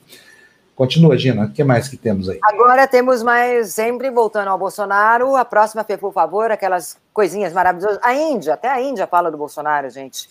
É, Brasil, é, ou seja, ele, o teste ele foi testado é, pelo, pelo, coronavírus e o relatório deve sair hoje. O presidente Jair Bolsonaro foi testado por Covid-19, ele não é, mencionou os sintomas da infecção pelo vírus corona. É, quer dizer, é, ele, é, o jornal está afirmando exatamente o contrário do que disse o italiano, que ele não falou que ele estava com corona, tá? O relatório do, do os resultados devem vir hoje. Né? Isso é um jornal em língua hindi, que a, a, a Índia tem acho que umas 22, dois idiomas mais ou menos. Esse daí também é um dos mais falados. E por favor, vê a próxima. Isso. Isso é Deutsche Welle. Deutsche Welle também é uma grande rádio e funciona assim como a Rádio França e a BBC, funcionam como agências de notícia também. E essa é em língua Swahili. Swahili é uma das línguas mais faladas na África, na África Oriental. Acho que é falada em sete ou oito países, não lembro bem. Ah, então, o título diz o seguinte: é, que o Bolsonaro também fez o teste para a, a, o, o Covid-19 e que os resultados devem sair hoje. Então, é, é essa também é, é, uma, é uma notícia também que saiu. Deixa eu ver se tem alguma coisa mais particular nessa notícia. É, é, a declaração do Bolsonaro, eu evito me aproximar das pessoas, porque saí do hospital para testar o Covid-19, mas mais me sinto bem. 90% das pessoas infectadas não apresentam sintomas. É isso, gente. Ok, mas é uma notícia seca, né? Essa até hoje, essa que você leu até hoje foi a notícia mais ou menos desfavorável ao Bolsonaro de todas que você já selecionou aqui ao longo desses dois últimos meses, viu, Gina? É uma notícia que informa secamente, né? É, então, então, uh, a, gente, a gente coloca aqui, puxa vida, disparou aqui no meu ouvido nosso ponto eletrônico aqui. Estou ouvindo todas as mensagens da André dos últimos oito dias. Ah, aconteceu isso comigo uma vez, eu não sabia o que fazer, porque vai é. começar a tocar, vai vir tudo. Agora já parou aqui, já parou. Bom, então é isso, é a notícia neutra, né? Não chegamos ainda numa positiva. Alguém disse assim, puxa vida, ainda bem que não era coronavírus, alguma coisa do tipo. O Fusca 68 continua na garagem. Não, mas ninguém deseja para o Bolsonaro que eles tenham coronavírus, né, gente? Pelo amor de ninguém, não sei, é. eu desejo. Né? Pelo amor de Deus, isso não, é. né? Isso não. Vamos repetir aqui. Eu não estou torcendo para que ele adoeça, não, tá? É diferente. O fato é que falar sobre isso quando tem uma crítica, eu não, não sou desumano a ponto de desejar a ninguém que padeça com doença nenhuma. Agora, o, o Bolsonaro foi muito desrespeitoso para com o país. Está colhendo nas redes sociais aquilo que ele plantou, né, que é uma, uma reação enorme de desconfiança.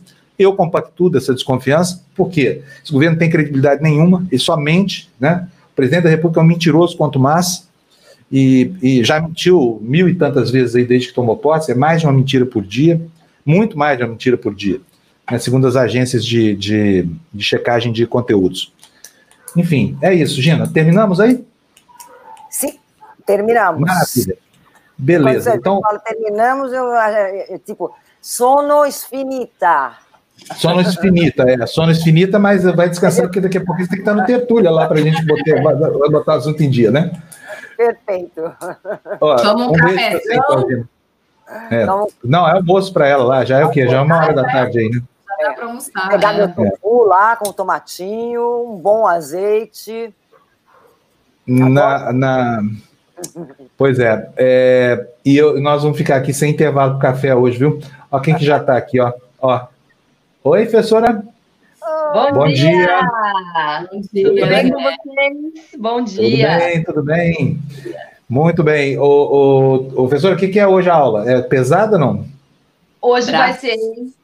Ontem foi pesada, o pessoal, olha, ontem eu estava animadíssima. O pessoal, outra cara. Você viu minhas mensagens, eu mandei várias mensagens, mas eu amei essa troca que você fez, assim, porque é segunda-feira, cara, já sai pegando daquele jeito. Eu tô doloridinha, mas tá ó, joia. Olha, deixa eu só fazer uma coisa, fica aí. Antes, só para retomar um ponto aqui da Gina, Vamos ver aqui, porque tem uma polêmica aqui na nossa área de comentários sobre, sobre essa entrevista do Freixo. Tá? Então, eu vou mostrar para vocês exatamente o que foi que o Freixo disse, tá? Não tem ninguém passando pano para a família Bolsonaro aqui, não, tá, gente? O Freixo é um cara que tem a nossa, a nossa crença, né, em relação às coisas que ele sabe sobre milícia. Vamos colocar, então, a fala do Freixo. Por favor, Fernando. Cabe à Polícia Civil e ao Ministério Público a hora certa de de avançar sobre isso. Eu sei que é um tempo demasiado, mais de dois anos. Eu acompanho muito de perto a investigação. A investigação está andando.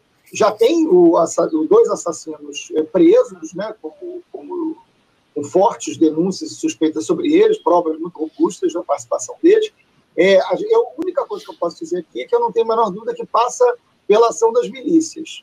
Agora, qual milícia, com qual razão, isso cabe à Polícia Civil e eu tenho um respeito muito grande é, pelas instituições, é o que cabe a cada um. Eu acompanho muito de perto o caso, a família também acompanha, a gente se fala sempre, mas eu não tenho dúvida que até o fim do ano esse caso vai ser esclarecido. E aí o Rony Rodrigues pergunta para você assim, ó, vamos lá, Freixo, qual dos Bolsonaro está diretamente envolvido? Você falou que não podia falar, tá aí a provocação. Hã? Diretamente envolvido com o quê? Com a Marielle, o assassinato da Marielle. Nenhum deles. Não? Nem direta, nem indiretamente? Não. Não é isso que a investigação aponta, nenhum deles. A investigação passa por ação de milícia, mas até o momento, até hoje, não há nenhum, nenhum indício de envolvimento da família Bolsonaro. É, enfim, isso é a única coisa que eu posso dizer. Agora que tem ações de milícia, tem. Ou seja, foi categórico. Esse sabe do que está falando. Então a gente vai na dele, tá? Gente vai na dele, porque, porque não, tem, não tem sentido, ele não daria uma declaração dessa passando pano para os Bolsonaro. Vocês concordam com isso, né? Se tivesse a mínima suspeita concreta, ele provavelmente estaria explorando isso politicamente, embora seja um parlamentar ético e tudo mais, né? Então você viu aí, Gina, como é que é? Hum.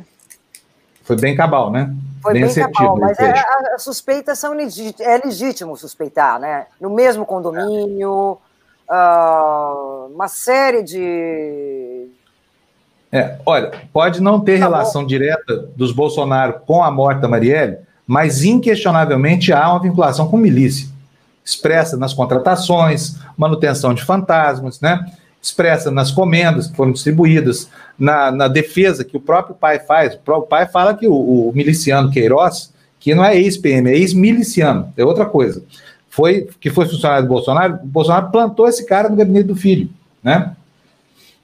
Plantou o cara lá. Então, quer dizer, e olha, e, e vocês viram a matéria da Folha no sábado, né? Mostrando assim, essas movimentações suspeitíssimas lá de funcionários que um dia ganhavam X, passavam a ganhar 4X, depois eram removidos, iam de um gabinete para outro. Sete pessoas que trabalharam no gabinete do, do, do, do, Flávio também trabalharam no gabinete do pai. É uma zona que eles faziam lá com esse negócio de nepotismo e rachadinha, cujo nome técnico é peculato, palavra que a gente vai adotar aqui na, na TV Democracia, porque ela é que dá o sentido da gravidade disso. Mas está aí colocado, então, o Freixo dizendo muito claramente que não tem envolvimento dos Bolsonaro com a morte da Marielle, tá? Ele não disse, no entanto, que não tem envolvimento dos Bolsonaro com milícia. É, bom, é isso aí. Professora, voltando para você, o que, que precisa para a aula de hoje? Então, voltando, hoje sim, aula de braços. Eu vou precisar de um cabo de vassoura, que todo mundo tem em casa, e do nosso produtinho aqui, ó, de limpeza, esse produto. Ou qualquer outro, né, que só produto é encaixa. É, cândida, é, é, é, água sanitária, é isso? É, né? Isso. Cheio. Vou adaptar, isso aí tem, eu não tenho. Eu vou adaptar. Pode isso aí adaptar. tem o quê? São... Com as garrafas de água, Lu, que dá também do mesmo jeito. Beleza. É, esse é só um ou dois? Porque o dia você inventou um halteres aí, um par de halteres, né? Dois, para botar tá em cada, né? Ficar assim. Ou seja, mesmo. são 10 quilos, são 5 litros em cada um desses, não é isso? Isso cada mesmo. litro de água é um quilo de peso. Então são 10, vai fazer força hoje. Ontem o pessoal atendeu os nossos pedidos, viu? A aula foi bem legal, o pessoal participou bastante, um monte de mensagem. A Gina pediu, o pessoal apareceu. Gina, pede de novo. Pede de novo. Eu vou fazer mais tarde, porque agora o calor de 40 graus aqui está proibitivo mesmo, proibitivo. Aí eu vou pegar lá e prometo para você que eu vou fazer. Ótimo. Temos um... Gente, temos um poeta entre nós, mais um bolsominion que se matricula aqui no, no nosso curso de cura bolsominion. Está aqui a mensagem dele, Francisco Valbir. Muito bem-vindo aqui, Francisco, entre nós, a confraria do pensamento único. Ele nos qualifica assim. Vocês adoram falar para sua claque, tem ojeriza e prazer em ouvir as suas próprias. Não, nós não temos ojeriza em ouvir a nossa própria voz, nós temos prazer de ouvir a nossa própria voz aqui. Fica aí, vai ouvindo que daqui duas semanas você deixa de ser bolsominion, tá? É o curso Cura Bolsominion da TV Democracia. Não custa nada. Fica aí, bolsominion, a gente vai te curar, tá? E não é milagre não, tá? Se chama informação aqui. Aqui não tem Silas Malafaia, que tem jornalismo, de verdade. É isso aí, professor. Então, um beijo para você, até daqui a pouco, tá? Vamos correr aqui para te entregar beijo. na hora certa, tá bom? Jéssica, você, ficar aí... Beijo. Tá bom, amor. Um beijo para você. Tchau, Jéssica. Olha, se quiser ficar aí, ajuda a gente, tá bom? Vamos lá. Vamos, vamos lá. lá. então, o que nós temos agora? Já são 8h21, não precisa da corridinha ainda, não. Vamos, vamos, vamos direto aqui para os destaques, Fernando. Ótimo. Minion Detected. É, Minion Detected. fica aí, Bolsonaro, fica aí, vai aprendendo aí, que daqui a pouco você deixa de ser Bolsonaro. tá aí, olha, notícia sobre, sobre o Serra, né, que a dona Marta, nossa patrocinadora master aqui, tinha cobrado, tá aí. Ministério Público Federal mira compra de Portinares por offshore. Essa offshore é offshore da filha do Serra, tá, que tá aí na foto com ele. Lê para nós aí. Não, o título aqui, né? Investigadores veem lavagem de dinheiro e negociação de quadros por conta no exterior ligada à filha de José Serra. Diga para a gente, por favor, aí, Luque, que diz essa notícia auspiciosa. O Ministério Público Federal né, mira suposta compra e venda de quatro obras do pintor Cândido Portinari pela offshore Dortmund, gerida por Verônica Serra, filha do ex-ministro José Serra, e alvo de investigações da Lava Jato sobre lavagem de dinheiro. A transferência teria sido feita pela Hexagon Offshore, controlada pelo empresário José Amaro Ramos, acusado de usar contas no exterior para fazer repasses ao Tucano. As informações a informação consta em pedido de reconsideração contra a decisão do juiz Diego Paes Moreira, da Sexta Vara Criminal Federal de São Paulo, que autorizou as diligências.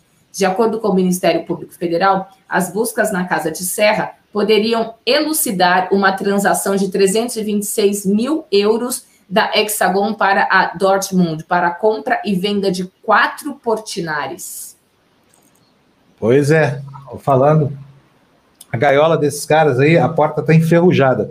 Não entra Tucano. Não é uma gaiola para entrar Tucano, é para ficar de fora. A porta não abre, viu, Gino? Não é não abre para sair, não é para entrar. Né? Agora, a gaiola do, do lado do fundo do mar, aquela que captura lulas, não, ela já tem uma porta que fica aberta lá esperando, chamando assim, ó, venha Lula, venha Lula. E a outra aqui, vai tucano, vai tucano, vai tucano.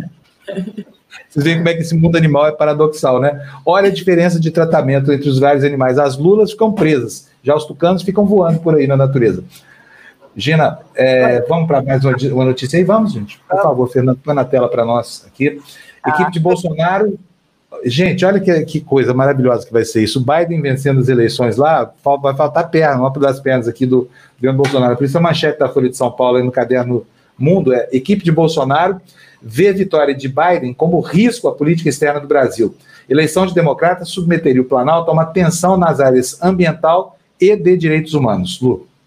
Uma eventual vitória de Joe Biden nas eleições americanas se tornou o novo foco de preocupação do Palácio do Planalto, que vê na chegada do candidato democrata à Casa Branca o fim do principal alicerce da atual política externa do Brasil e uma ameaça de isolamento internacional na avaliação de auxiliares de Jair Bolsonaro, que falaram à Folha sob condição de anonimato, uma eleição de Biden submeteria o governo brasileiro a uma tensão inédita nas áreas de ambiente e de direitos humanos e tornaria insustentável a permanência de Ernesto Araújo no Itamaraty. A apreensão com o desfecho do pleito nos Estados Unidos é tão grande que assessores militares de Bolsonaro defendem que o mandatário reduza os elogios públicos a Donald Trump, conselho que o brasileiro tem ignorado até o momento. Fábio, abriu o microfone? Cadê Fábio? Estava passando um avião aqui. Ah, tá. ô, ô, ô, gente, vamos para o próximo destaque, senão acaba o tempo, a gente não lê o noticiário todo, né? Uh, tá aí, olha. Gasto com a pandemia já consome 10 vezes o espaço aberto no teto, é o teto de gastos, né? Estourou geral o teto de gastos. Medidas emergenciais se aproximam de 500 bilhões. O mecanismo permite gastos sem descumprir regras. Lu, não precisa ler a notícia inteira, não. Os dois primeiros parágrafos aí já dizem tudo, tá bom?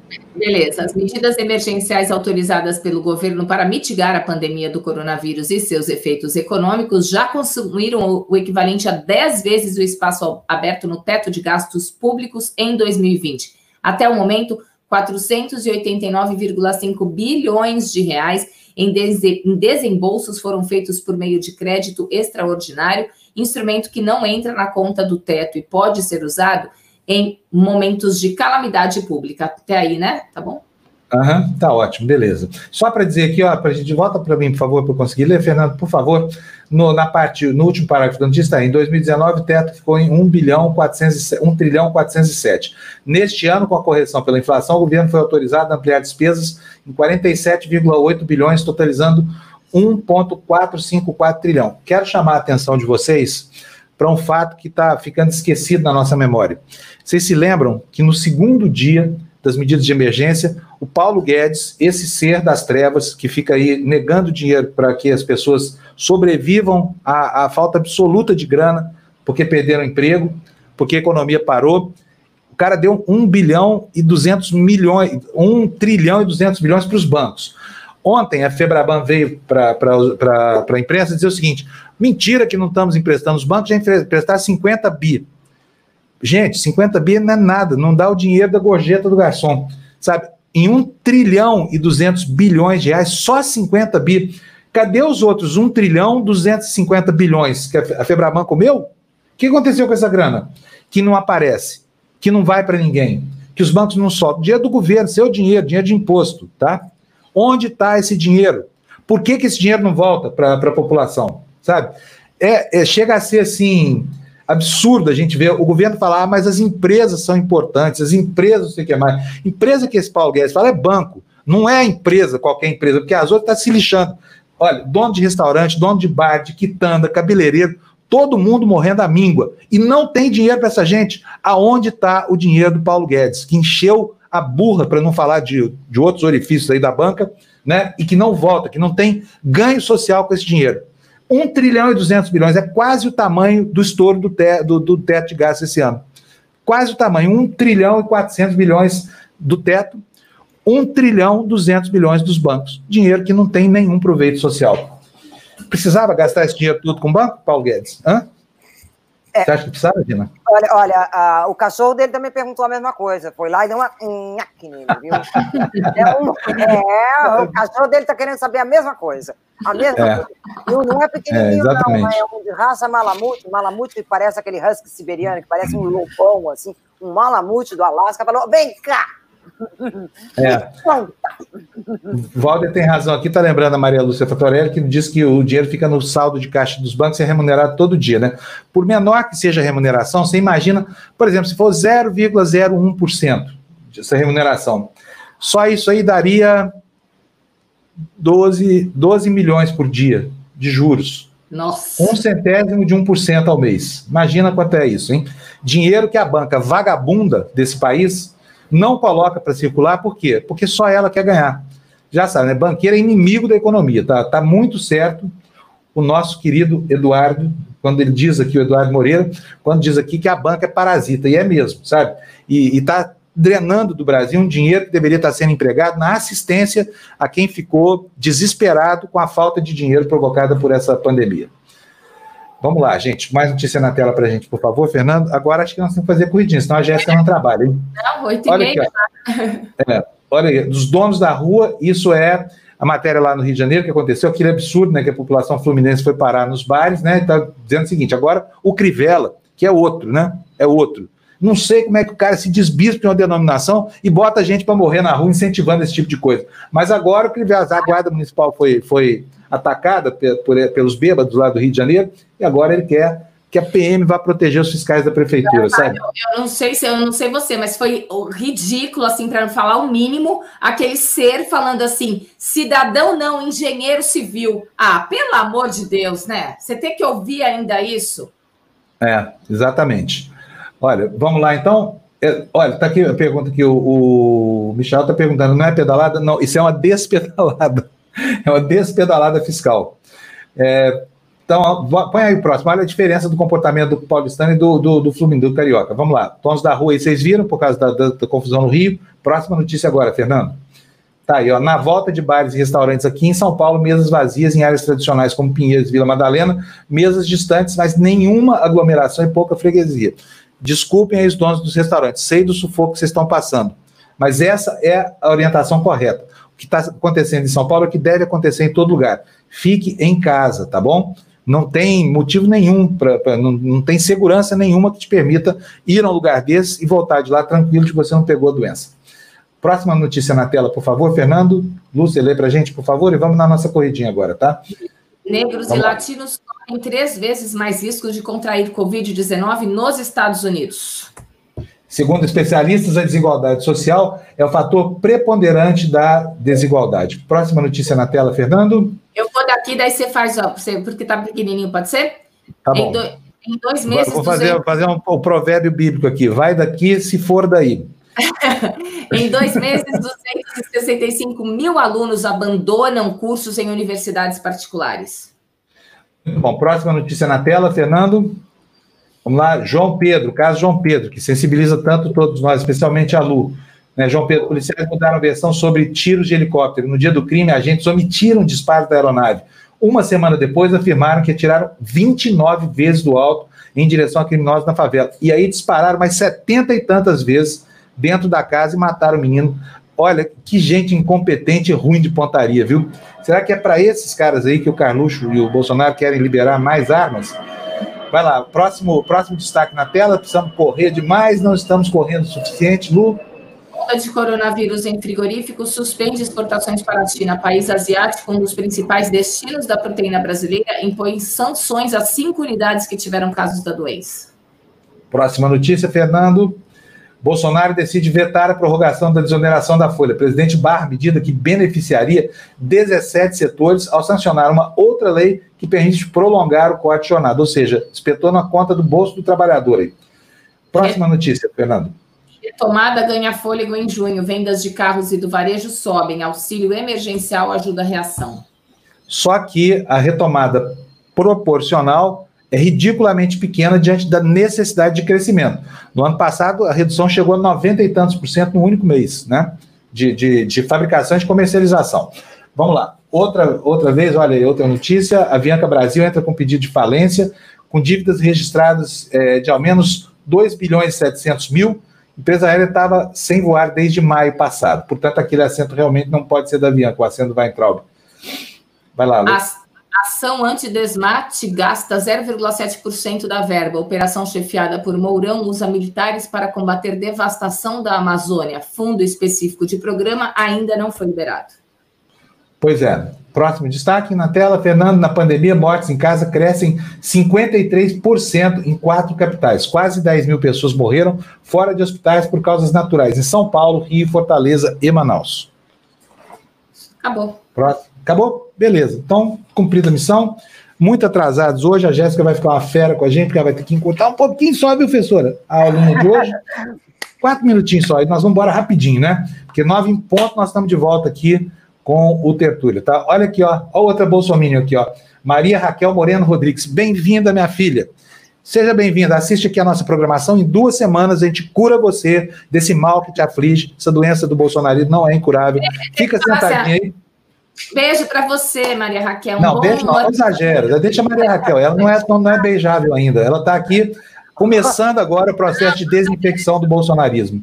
Tá? Mandar boa Fica energia para ela. Fica aí, daqui a pouquinho você está achando que nós somos até bonitos, sabia? Gente, bom dia para vocês. Vamos correr rapidinho aqui, porque a, a nossa professora está esperando ali para começar a live dela. Nove horas em ponto, estamos aqui, tá bom? Beleza? Beijo, abraço para todo mundo. Tchau, Lu. Tchau, Gina. Ah, tchau, tutti. Música